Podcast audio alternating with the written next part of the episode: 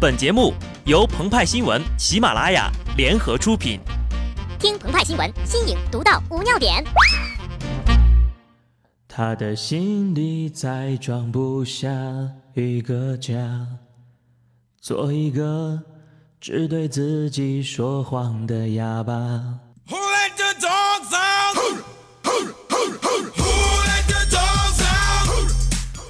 本文章转自澎湃新闻、澎湃联播，听众朋友们，大家好，我是机智的小布。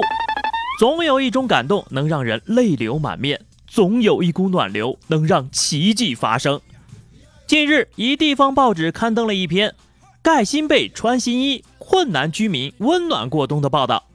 开头呀，居民就夸道：“这新被子好暖和，晚上盖着一定很舒服。”随着下文的介绍，我们发现这位居民是一名哑巴。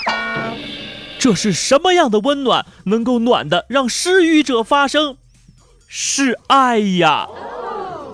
事后，鹏鹏含着泪在日记本里写道：“雪中送被，大爱无疆。上天虽然夺走了他说话的能力，但社区成了他的良药。点点温暖汇聚在这冬日里，让声带随着暖流泛起共鸣，发出爱的声响，爱的呼唤。”当然，有网友就说了：“何必较真儿呢？难道人家不会打手语吗？”如果是这样的话，派派又掏出小本写道：“记者同志为了与基层百姓交流，勤学手语，拉近了与群众之间的距离，单手比心，大爱无疆。”事后，该报社证实，该描述呀是由工作失误造成的，报社正在进行整顿，当时记者和编辑将面临处罚。其实呀，到底是打了手语还是写在纸上，只要棉被真真切切地送到了困难群众的手上，这就是一件暖文。但暖文归暖文，报道的时候也要注意措辞和逻辑呀。金庸老先生曾在《天龙八部》里塑造了这么一个人物：逍遥派掌门无崖子有两个徒弟，爱下棋的苏星河，痴迷练武的丁春秋。后来呀，丁春秋将师傅推下了山崖，苏星河为了保护重伤的师傅，发誓做一辈子的哑巴，丁春秋这才罢手。但有一天，外号聪辩先生的苏星河还是说了话，他摆下真龙棋局，等待有缘人来破解，为师傅报仇，为武林除害。所以从这个层面想一想呀，不禁细思极恐啊！六十二岁的老赵是个哑巴，一直未能成家。他最大的爱好就是在家里下棋。有一天，社区送温暖，他说话了。但这么一歪歪，好好的一条新闻，画风就不对了。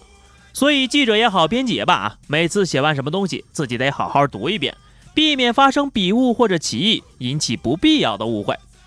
比如说，二零一五年的时候，深圳龙岗有一犯罪嫌疑人。自己被烧死后，持菜刀冲出家门砍伤群众，烧死了还能砍人，那这个情况呀，的确很危急了。警方可能招架不住，还得请个法师什么的。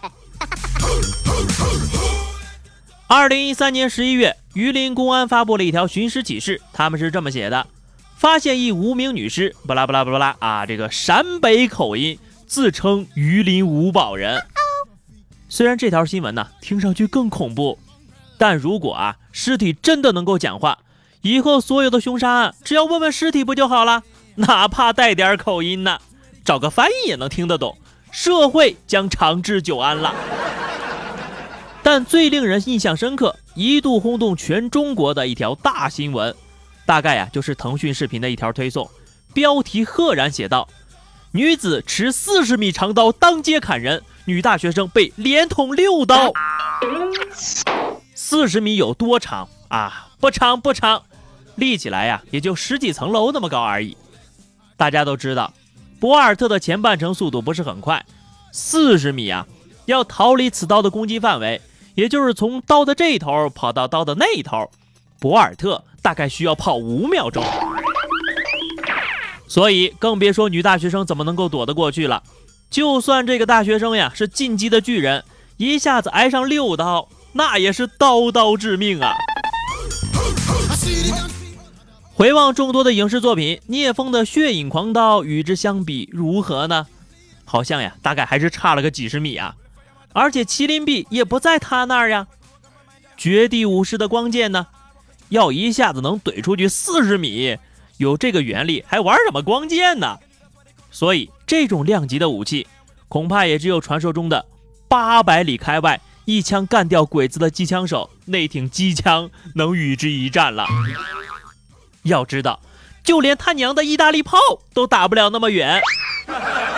当然了，还有一种情况，就是这个女子呢是日漫死神中的一员。根据设定啊，死神的灵压越大，斩破刀就越大，所以。怎么看这个女子也是个副队长级别的。